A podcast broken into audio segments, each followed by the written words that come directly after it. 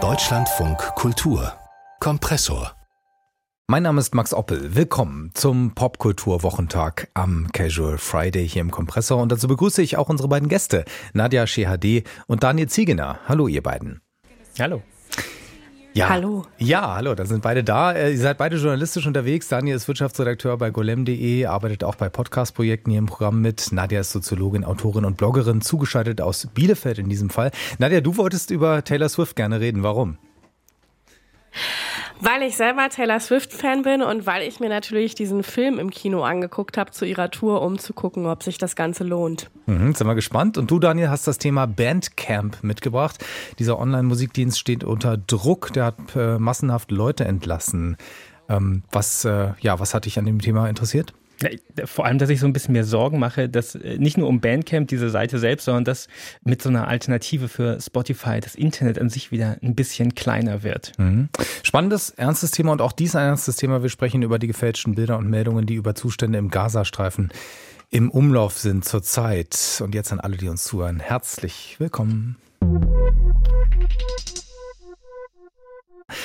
Steigen wir mit einem Thema ein, das eigentlich alle Menschen betrifft, die auf Plattformen im Netz unterwegs sind. Ein Kleinkind direkt neben einem Feuerinferno, stummes Entsetzen in zerbombten Häuserschluchten.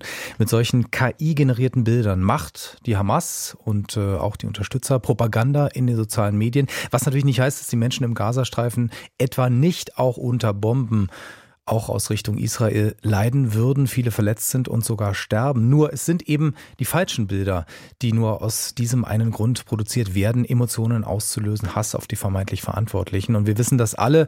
Äh, aber wer wäre eben nicht empfänglich für solche eindringlichen Bilder? Der Mensch ist nun mal visuell ja, getuned, gepolt. Ähm, wir haben hier im Kompressor schon oft über Methoden der Bildmanipulation äh, gesprochen, aber das geht natürlich in der Hektik des Alltages auch manchmal unter. Und schließlich sind die meisten Empfänger dieser Bilder keine Journalisten und fühlen sich dann auch noch gerne bestätigt in ihrer Meinung, die sie schon haben. Nadia Shihadi und Daniel Ziegner, ihr habt äh, ja euch garantiert auch schon mal in dieser Situation gefunden, auf so ein Fake-Bild äh, zu stoßen, vielleicht sogar darauf reingefallen zu sein. Wie geht man, wie geht ihr damit um? Ich Daniel Ziegner? nicht zuerst.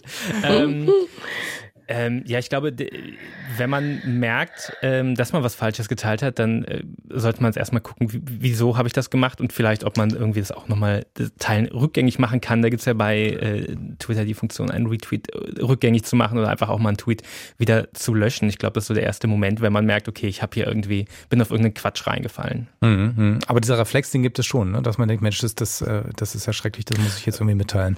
Mhm. Absolut. Ich glaube, das ist viel von dem, was auch an Falschmeldungen zu, zu jeder Meldung, die irgendwie rumgeht, geteilt wird, ist halt sehr reflexhaft, weil so sind ja auch diese Plattformen, Instagram, äh, Twitter etc. aufgebaut, dass man, man scrollt und scrollt und sieht was und hat eine sehr direkte Interaktion. Es ist ein Klick, ähm, ja, um was zu verbreiten. Also es ist auch mhm. eine sehr niedrige Hürde. Nadja?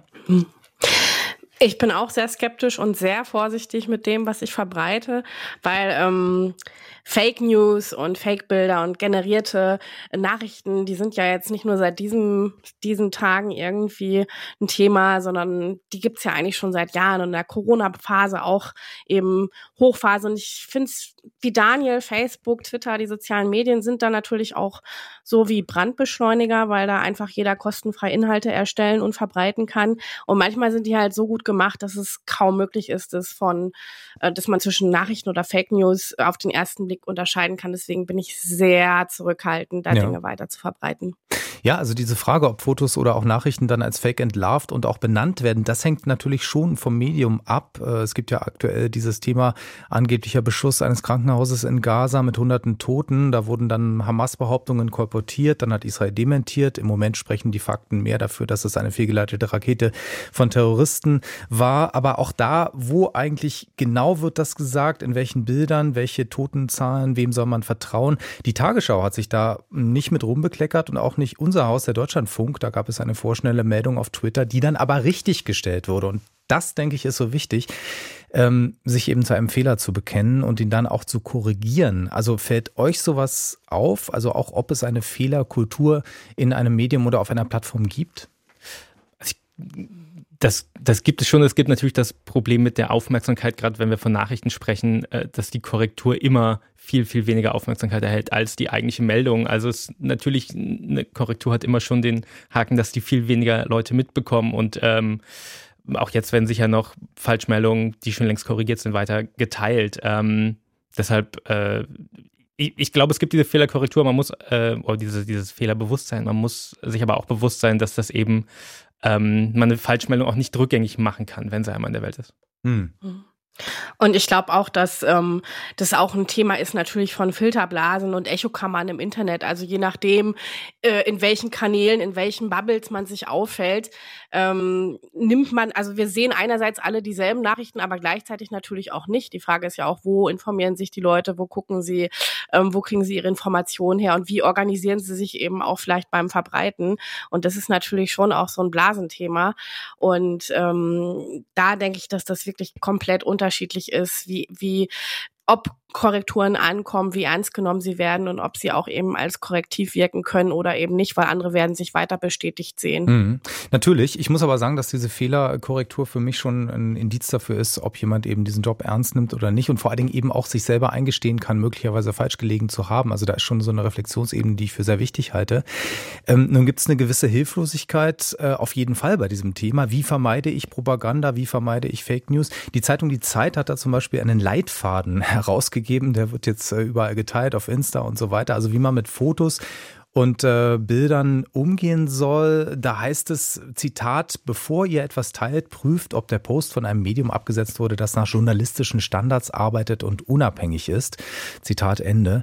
Ähm, also das ist natürlich eine sehr aufwendige Sache und leider sind etablierte Medien eben auch oft nicht so unabhängig, wie sie sein sollten, weil sie zum Beispiel Gelder von privaten Unternehmen bekommen, weil sie selbst Fakten nicht immer prüfen können, auch Fehler machen und Dinge weglassen und nicht sehen wollen ich glaube, dieser Leitfaden von der Zeit hat tatsächlich einen sehr guten Punkt und zwar ähm, im Zweifel lieber nicht teilen. Ich glaube, das ist vielleicht äh, generell, wenn man als Privatmensch jetzt im Internet, Internet unterwegs ist, ähm, ganz wichtig, dass man selbst ja auch vielleicht nicht sich an so einem Echtzeit-Nachrichtentempo äh, beteiligen muss und vielleicht auch mal sich die Zeit nehmen kann, äh, zu reflektieren und zu fragen. Okay, Aber woher kommt dieser Drang, ne? Wir haben den doch irgendwie alle so ein bisschen, ne? ja, das auf jeden Fall. Auch das wieder führt, glaube ich, darauf hin, wie diese ganzen Social-Media-Plattformen aufgebaut sind, die halt sehr auf, auf Schnelligkeit aufgebaut sind, die wir auch meistens auf unseren Smartphones ähm, bedienen, was natürlich es erleichtert, dass auch so Bilder mittelmäßig gut generierte KI-Fotos oder Aufnahmen aus Videospielen auf einmal als, als Kriegsberichterstattung ähm, durchgehen, weil wir sehen das nur so einen winzigen Ausschnitt auf einem kleinen Bildschirm und ähm, ja, da, da hat man gar nicht die Möglichkeit, dieses, diese, diesen kritischen Blick drauf zu werfen. Mhm. Nadja, wie nutzt du Alternativmedien im Netz zum Beispiel? Welche Vorsichtsmaßnahmen ergreifst du? Ich versuche natürlich seriösen Medien zu folgen. Ich versuche mich doppelt abzusichern und recherchiere dann auch noch mal selber, aber da habe ich natürlich auch ganz andere andere Möglichkeiten als jetzt irgendwie der der Normalo, der jetzt irgendwie bei Telegram unterwegs ist. Und ja, ich sehe es wie Daniel, also ähm, und eben auch, ähm, wie es dieser Punkt in der Zeit äh, sagt, im Zweifel lieber nicht verbreiten und teilen. Ähm, und gleichzeitig denke ich aber, dass die Dynamiken einfach da sind und auch Medienkompetenz einfach äh, so ein großes Thema ist, das auf so vielen Ebenen angegangen werden muss, dass uns äh, diese Sachen, glaube ich, sehr lange noch beschäftigen werden, auch bei anderen Weltereignissen, Themen, Konfliktthemen. Und ja, die Frage ist, wie können wir damit, damit umgehen in der Zukunft? Ja, also manche ziehen ja eine recht radikale Konsequenz und sagen, ich gehe einfach weg. Also bei, bei Twitter, äh, heute, heute Ex, ehemals Twitter, ähm, hat es noch andere Gründe, einfach wegen der Ausrichtung der Plattform. Aber ähm, naja, es, es, es wird nicht einfacher, ne? diese, diese Plattformen ähm, kritisch zu, zu begleiten und zu bespielen. Ich glaube, wenn man dieses kritische Bewusstsein schon hat, über das wir jetzt sprechen, dann ist ein Ansatz, wenn man nicht sagt, ich kann komplett auf alle diese Plattformen verzichten, dass man wirklich ja, fast schon altmodisch hingeht und sich so seine, seine Timeline wieder äh, halt kuratiert ein wenig mit, mit Menschen, Medien, denen man vertraut. Ich glaube, das ist äh, ja auch so eine bisschen eine, eine Position, die Medien eben haben können, dass man ähm, bestimmten Medien äh, eben vertrauen kann, auch denen vertrauen kann, dass sie, äh, wie im Fall der Tagesschau oder beim Deutschlandfunk, einen Fehler auch, auch korrigieren, wenn er denn passiert und die nicht unter den Tisch kehren. Ich glaube, diese Kuration, äh, wohin man seine Aufmerksamkeit lenkt, das ist ja ganz wichtig, äh, auch beim Thema Medienkompetenz. Ja, aber ich würde schon sagen, dass, dass es auch da immerhin gilt, die absolute Wahrheit gibt es nicht und auch diese ja, vielleicht normalerweise vertrauenswürdigen Medien ähm, sind nicht immer ähm, so ganz klar ne? und, und äh, beziehen sich auch hin und wieder auf Quellen, die dann als seriös eingestuft werden. Aber warum? Auf welcher Grundlage? Ne? Nur weil es eben früher so war, weil man bestimmte Gewohnheiten hat. Also das ist wirklich ein ganz äh, heißes Eisen, diese ganze Kiste und ähm, wird uns, wie Nadja eben richtig gesagt hat, natürlich auch weiter beschäftigen. Lohnt sich auf jeden Fall immer drüber nachzudenken. Nadja Schiade, Daniel Ziegner, wir sprechen gleich über Bandcamp, die künstlerfreundliche Musik-Streaming-Plattform, die es es möglicherweise nicht mehr lange geben wird. Das wäre natürlich bitter für alle. Schauen wir uns gleich näher an.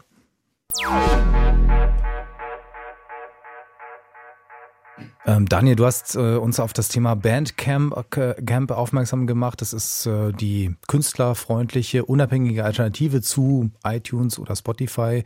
Musiker und Labels haben da 80 bis 85 Prozent der Käufe behalten können bisher, aber jetzt ist die Zukunft dieser Plattform bedroht. Also was ist da passiert? Ja, genau. Bandcamp gibt es schon seit 2007 und die waren sehr lange unabhängig, was ja auch schon ungewöhnlich ist heute, wo sich alle Tech-Firmen irgendwie äh, immer miteinander fusionieren. Äh, 2022 wurden sie dann doch aufgekauft von äh, Epic Games. Das ist die Firma, die eigentlich Fortnite macht, also eine Videospielfirma. Ähm, die haben sie jetzt schon wieder verkauft, weil Epic jetzt selber Sparmaßnahmen äh, bei sich durchführt.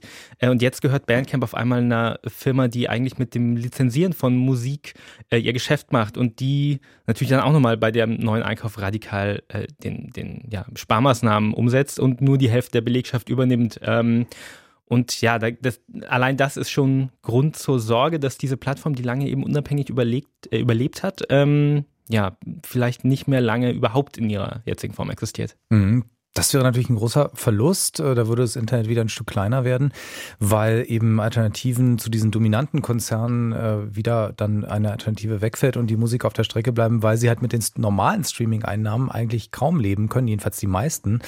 Ähm, ich muss sagen, das ist einem als normaler Spotify und Apple Music-Nutzer nicht ganz so klar, wenn man da seine 10 Euro im Monat abdrückt äh, und denkt, das sei schon teuer, oder? Wie geht's dir, Nadja? Also ich kenne Bandcamp natürlich auch und ich habe es zugegebenermaßen aber sehr nischig auch selber nur benutzt in den letzten Jahren, obwohl ich das ein tolles Projekt finde. Aber ich habe das, ich bin eine, ich bin eine Spotify-Anhängerin. Ich gebe es zu, ich bin immer da, wo der Hype ist. Ähm, aber ich fände unfassbar schade, ähm, ja, wenn es Bandcamp nicht mehr geben sollte, weil ich habe so ein paar sehr spezielle Bands, die ich eigentlich nur da irgendwie erreichen und unterstützen kann, von denen ich Fan bin. Mhm. Da sind wir sozusagen bei den Vorteilen der Nutzer, nicht nur der Musiker. Vielleicht kannst du das noch ein bisschen klarer machen, Daniel. Du äh, benutzt nämlich Bandcamp selber. Ich mhm. benutze Bandcamp selber, aber es ist jetzt nicht so, dass ich meine ganze Musik da äh, kaufe. Ich benutze auch äh, Apple Music, Streamingdienst äh, und Bandcamp nebenbei. Ähm, ich glaube aber trotzdem, dass, dass es eben wichtig ist, dass es einfach so eine Alternative wie, wie Bandcamp gibt, weil ähm, diese Streamingdienste, ich habe die genauen Zahlen jetzt nicht im Kopf, aber es sind im äh, 0, Cent Bereich, was da pro Stream bei den, bei den Leuten ankommt. Ähm, und es wäre halt irgendwie ein Gegengewicht äh, oder ein Gegengewicht ist halt irgendwie wichtig, finde ich, in mhm. äh, dieser Branche, dass es noch, dass es noch das Modell gibt, okay, es es könnte auch anders funktionieren, das Geschäft mit der Musik im Internet. Und warum sind nicht, sind nicht mehr Nutzer auf Bandcamp, sondern bei diesen anderen Plattformen? Na, ich glaube, das eine ist der Grund, warum, warum Nadja und ich das auch Streaming benutzen. Vor allem ist es zum einen also bequemer, äh, einfach ähm, einen Song anzuklicken und dann ist er da und das ist natürlich viel günstiger. Also ein Album bei Bandcamp als Download kostet auch so 15, 15 äh, Dollar dann. Ähm, und das ist natürlich, das ist mir gar nicht mehr gewohnt, so viel Geld für Musik auszugeben tatsächlich. Ja. Man hat das Gefühl, man kann es für, für wenig Geld haben. Am Ende, wenn man dann aber mal seine Jahresausgaben für Streaming zusammenrechnet, ist das vielleicht gar nicht so wenig, oder? äh, ich bin nicht ja? so gut im Kopf rechnen. Ja. Gebe ich diese Frage gerne. Also wie passt denn nun dieser Verkauf äh, von Bandcamp ähm, ja zu dieser eigentlich ja als freundlich äh, oder zumindest musikerfreundlich geltenden Indie-Firma? Also ähm, da hat man auch andere Einnahmen, zum Beispiel Provisionen für verkaufte T-Shirts, CDs, MP3s und so weiter. Ähm, also recht wenig Provision für die Plattform genommen. Also die Künstler haben mehr abschöpfen können. Jetzt ist natürlich die Frage, bleibt das so? Gibt es da Hinweise, dass man das abbauen will? Für den Moment versichert der neue äh, Eigentümer Songtrader, dass Bandcamp erstmal so weiterlaufen soll wie bis jetzt. Ähm, mit der Hälfte der Belegschaft kann man sich allerdings schon denken, äh, dass es sicher irgendwo Einschränkungen geben wird. Und Bandcamp erlaubt sich sicher auch Sachen, die nicht unbedingt äh, kommerziell den größten äh, Wert haben. Sie betreiben äh, tatsächlich auch ein Musikmagazin, ein eigenes äh, Bandcamp Daily, das sehr aufwendig auch in, in Podcast und Textform Kuration betreibt. Ähm, ich kann mir sehr gut vorstellen, dass da sehr bald äh, viel eingestellt wird. Es sind nach dem, was man von ehemaligen Mitarbeitern hört, noch drei Leute da jetzt in der Redaktion. Ähm, hm. Also da wird einfach viel wegfallen, was so diesen kulturellen Wert von, von Bandcamp äh, ausmacht, die in der Zeit gestartet sind, weshalb äh, ich diese Plattform auch symbolisch so wichtig finde. Äh, 2007 rum, das war so eine Zeit, wo digitale Musik gerade so so eine revolutionäre Stimmung hatte. Radiohead hat damals ein Album veröffentlicht als Download, wo man selber den Preis bestimmen konnte. Ähm, Nine Inch Nails haben damals ein Album veröffentlicht unter einer freien Lizenz, wo kein Copyright drauf war. Das waren auf einmal, da war so ein bisschen ähm, so diese so eine Spannung in der Musikbranche äh, drin, die seit mir ganz verschwunden ist und heute dominieren Spotify und Apple äh, ähm, ja, alles. Und damit der ähm, knallharte ähm, Kapitalismus. ja. Also gerade wenn es um die Mitarbeiter geht, das ist natürlich auch, auch noch ein größeres Thema. Also ähm, 50 Prozent das ist natürlich heftig. Äh, ähm, das kann man sich eigentlich immer gar nicht vorstellen, dass sowas äh, ohne Betriebsrat abgeht, ohne soziale Abfederung. Also denken wir einfach viel zu wenig über Arbeitsbedingungen heute nach äh, und dementsprechend auch, ähm, ob man überhaupt Jobs ähm, ja verträglich, sozialverträglich gestaltet und dann eben auch Entlassungen. Nadja, was denkst du? Also über dieses Thema wird ja sehr, sehr viel gesprochen. Ähm, also generell Arbeitsbedingungen, Fachkräftemangel. Äh, wie kann man in der Zukunft äh, umgehen mit seinem Personal? Und gleichzeitig sehen wir aber eben auch an so Beispielen wie Bandcamp, dass am Ende natürlich der Profit regiert und äh, wenn dann eben Tag X kommt, wo irgendwie was abgebaut werden soll, ähm, dann wird das halt auch gemacht. Und ich glaube, das ist auch in der Tech-Branche hatten wir in den letzten Jahren auch bei oder auch in diesem Jahr vor allen Dingen, also auch bei Twitter, nun X hatten wir ja auch diesen immensen Personalabbau. Also da prallen so irgendwie zwei Welten aufeinander. Und ich habe auch so das Gefühl, ähm, dass es aber wichtig ist, dabei zuzusehen oder auch zu unterstützen, zumindest im Geiste, wie, wie eben Belegschaften sich organisieren, sich darüber auch nochmal Gedanken zu machen und eben nicht einfach nur gucken, wie so das nächste gute Projekt einfach wegstirbt und schau. Ja, was das, das natürlich praktisch heißt, ist hm. natürlich nochmal eine andere Frage. Kann man da was machen, Daniel? Na, einige äh, in der Branche versuchen es seit einigen Jahren. Bandcamp hatte zum Beispiel eine Union, das ist jetzt ganz grob übersetzt so der das US-Äquivalent zum Betriebsrat, ähm, die jetzt mit dem ehemaligen Eigentümer äh, Epic verhandeln um äh, bessere Abfindungen. Äh, und die sind damit Teil einer größeren Bewegung auch äh, in der in der Tech-Branche, wo tatsächlich auch diese eben diese Fachkräfte, die lange die die guten, sicheren, gut bezahlten Jobs hatten, ähm, ja in den letzten Jahren merken, die Jobs sind zum einen nicht so sicher. Wir hatten riesige Entlassungen von Microsoft und Meta, äh, Amazon überall. Ähm, aber auch merken, es gibt immer noch Anlässe für so, ja, so einen ganz klassischen Arbeitskampf. Jetzt zum Beispiel bei den großen Tech-Firmen wäre es die Frage Homeoffice. Äh, da gibt es äh, auch gerade bei Amazon wieder einen großen Streit, die ihre Leute wieder im Büro haben wollen und die Leute sagen, aber ich kann ja von überall arbeiten und möchte das auch. Ähm, und ich glaube, äh, da entsteht so ein ganz neues Bewusstsein in dieser Tech-Branche, die sich ja lange ähm, ja, mit, mit flachen Hierarchien auszeichnete und Kickertischen und freundlichem, äh, äh, freundlichen Beziehungen am Arbeitsplatz. Dass Sich aber komplett okay, hat ausbeuten lassen. Ja, ne? es, es gibt halt immer mhm. noch, äh, mhm. ja, im Arbeitsumfeld dann, dann Machtstrukturen, ähm, im schlimmsten Fall, welche dir einen plötzlich über Nacht den Job kosten. Mhm. Auch das lohnt sich, äh, weiter drüber nachzudenken. Musik beschäftigt uns gleich weiter, aber mehr unter dem Aspekt Größenwahn. Dann geht es nämlich um Taylor Swift.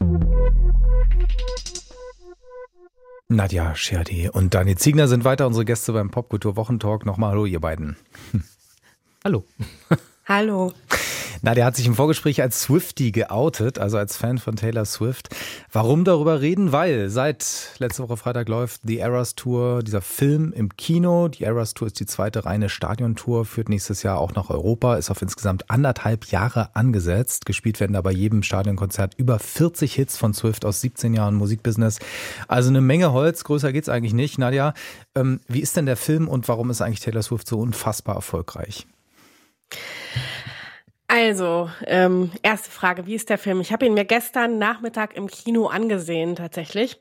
Und ähm, ich muss dazu sagen, es ist eigentlich gar kein Film, es ist ein Taylor Swift-Konzert. Und ähm, mit dieser Erwartung sollte man, glaube ich, auch ins Kino gehen. Also es ist auf jeden Fall ein Trostpflaster für alle, die, die kein Kinoticket bekommen haben. Ähm, die können sich da eben ein so eine Eras-Show äh, komplett in Nahaufnahme reinziehen. Und vielleicht ist es auch für den einen oder anderen eine gute Konzertvorbereitung.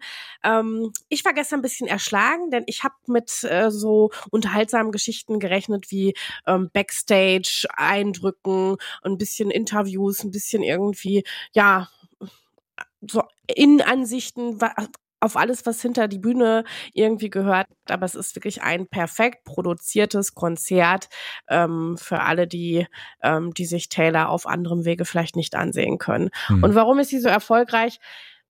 Weil sie eine super gute Songwriterin ist, weil sie viele, gerade auch junge Menschen abholt mit den Lyrics und auch weil sie eine gute Geschäftsfrau ist, aber auch, ich glaube, eine sehr gute Unternehmerin und eine freundliche Unternehmerin.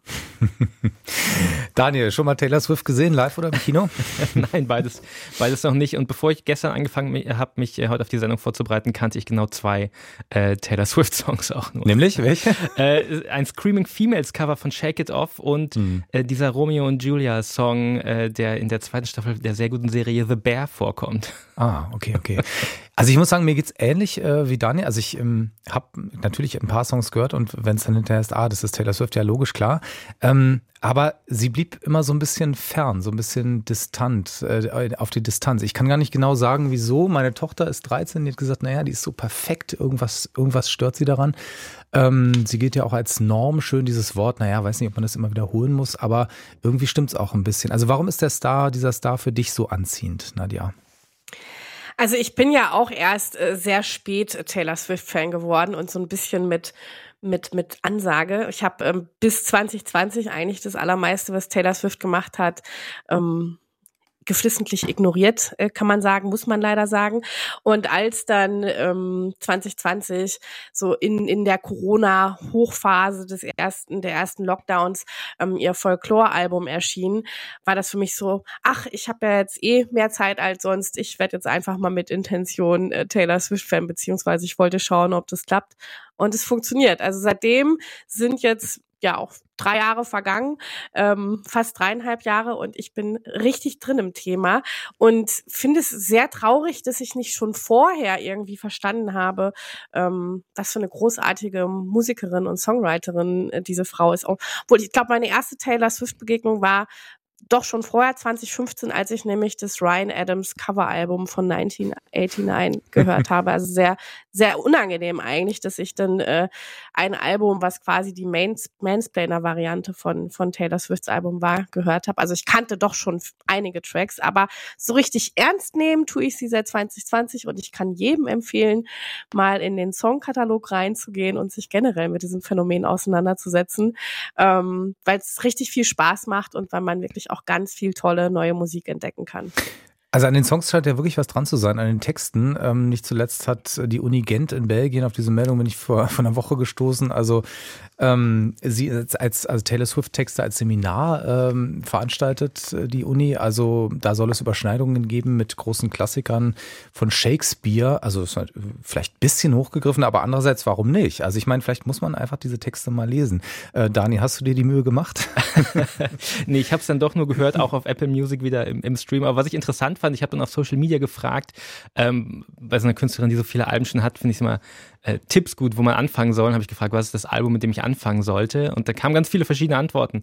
Äh, und das ist eigentlich immer ein gutes Zeichen. Ähm, und beim Durchhören merkt man dann auch, dass Folklore irgendwie einen ganz anderen ja, ganz anderen Stil hat als irgendwie so ein, so ein äh, äh Red ähm, oder 1989. Ähm, und das ist ich finde es schon, ich verstehe die Faszination auch jetzt, wo ich so reinkomme. Vor allem, wenn man dann dazu kommt, dass sie ihre alten Alben jetzt nochmal aufnimmt, ähm, weil äh, äh, da gab es ja irgendwie Trouble mit ihrem alten Label. Ähm, deshalb nimmt sie jetzt einfach alles neu auf, damit sie wieder die vollen Rechte hat. Mhm. Äh, das ist schon, ähm, ja, ist einfach auch spannend, auch aus ganz vielen Perspektiven, selbst wenn man sich nicht unbedingt für die Musik selbst interessiert, finde ich. Also eins ist ja wirklich klar, sie ist hymnensicher, ne? Also sie produziert eine Hymne nach der anderen deswegen ist eine, eine Stadiontour auch einfach nur konsequent und folgerichtig. Ähm, wie ist das bei dir, Nadja? Stehst du dann da wirklich im Stadion und ähm, schwenkst das Feuerzeug oder Wie muss ich mir also tatsächlich, ja. tatsächlich gehöre ich zu den glücklichen Menschen, die ein Ticket ergattert haben für eins ihrer Konzerte in Deutschland nächstes Jahr. Dein gesamtes auch, Barvermögen, oder? Äh, nein, ich habe richtig Glück gehabt. Also ich habe wirklich ähm, ähm, eins der günstigsten Tickets geschossen ähm, äh, und äh, war auch stundenlang in dieser Schlange im Internet, als als der Verkaufstag endlich kam und habe das alles mitgemacht und ich habe also ich habe wirklich ein günstiges Ticket. Darf ich fragen, wie ergattert. viel? Ja, ich kann es genau sagen, 113 Euro und 25 Cent und okay. das ist immer noch teuer, mhm. ähm, aber wir wissen ja, dass da auch so Pakete irgendwie über den Tisch gingen, wo dann ein Ticket 300 Euro gekostet hat und das ist natürlich das ist selbst für mich als Superfan einfach zu viel des Guten. Und wir wissen aber, dass Aber ich werde das Feuerzeug schwinken. wir wissen auch, dass US-Amerikaner allen Ernstes nach Europa fliegen, weil Flug und Aufenthalt in Europa immer noch günstiger sind als eine Konzertkarte in den USA. Also das, da muss man schon, da, da wundert man sich. Also äh, ich bin da an dem Punkt raus, aber ähm, ja, ich weiß nicht, sind wir, sind wir am Ende mit Taylor Swift? Äh, was wird sie noch alles bringen? Ist das äh, Swift Mania vergleichbar mit der Beatles Mania? Gebt mir eure Anregungen. Also das scheint jetzt ja ein neuer Höhepunkt auch zu sein, so wie ich das, wie gesagt, sehr von, von, äh, von außen wahrnehme. Mhm. Ähm, und wenn man sich anschaut, eben, äh, ich habe schon erwähnt, sie nimmt ihre Alben noch auf, sie hat sich irgendwie vor ein paar Jahren als eine der wenigen mit, mit Spotify angelegt. Sie hat jetzt irgendwie einen äh, Kinokonzertfilm, wo Konzertfilm ja irgendwie ein totes Genre war. Ähm, war das, das? Ja? Ich wüsste nicht, wann ich den letzten Konzertfilm äh, hätte gucken können. Stones? Pink Floyd? ja, aber das ist. Wann, wann, waren, wann waren die denn? Bisschen länger her. Aber gibt's, doch, gibt's immer mal wieder. Ähm, aber auch, äh, Nadja hat uns ja auch erzählt, dass dieser Film äh, jetzt vielleicht wirklich nur was eher für, für wirkliche Fans ist, weil man eben gar nicht unbedingt hinter der Bühne was erfährt. Ähm, ja, ist dieses Genre tot? Nadja, ist das auch dein Eindruck?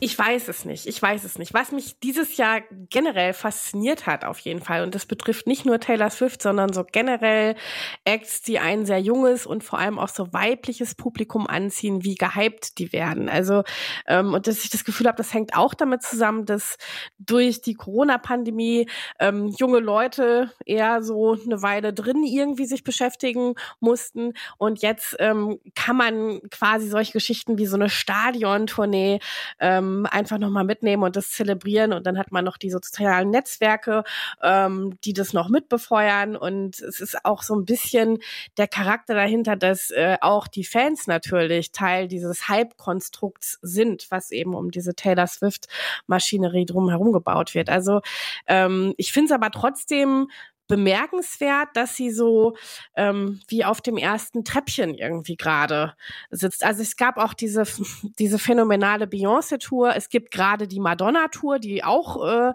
sehr, sehr gefeiert wird im Netz. Aber ich finde, diese Taylor Swift-Eras-Geschichte, das ist nochmal so, so eine ganz eigene Klasse für sich. Und ich frage mich, wer da irgendwie an diesen Thron rankommen möchte, rankommen könnte. Ich habe auch gestern, als ich, als ich den Film gesehen habe oder das Konzert gedacht, Mensch, äh, dreieinhalb Stunden, meistens spielt sie ja 44 Songs. Mhm. Das ist ja auch schon Hochleistungssport. Also ich habe äh, wirklich auch bewundert, äh, was für eine Maschine diese Frau selber ist.